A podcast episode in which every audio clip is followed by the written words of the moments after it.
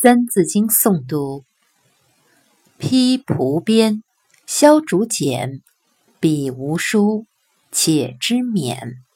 头悬梁，锥刺股，彼不教，自勤苦。这一段的典故是说，西汉的陆温书少年时用蒲草编成席子，把借来的尚书抄在上面，再阅读。西汉时期的公孙弘少年时削竹片来抄录《春秋》诵读，他们都没有钱买书，却能够勤奋自勉、刻苦读书。晋朝的时候，孙敬读书时，为了防止晚上打瞌睡，啊，便将头发用绳子吊在屋梁上。战国时的苏秦读书困倦的时候，就用锥子。刺激自己的大腿来提神，锥刺骨。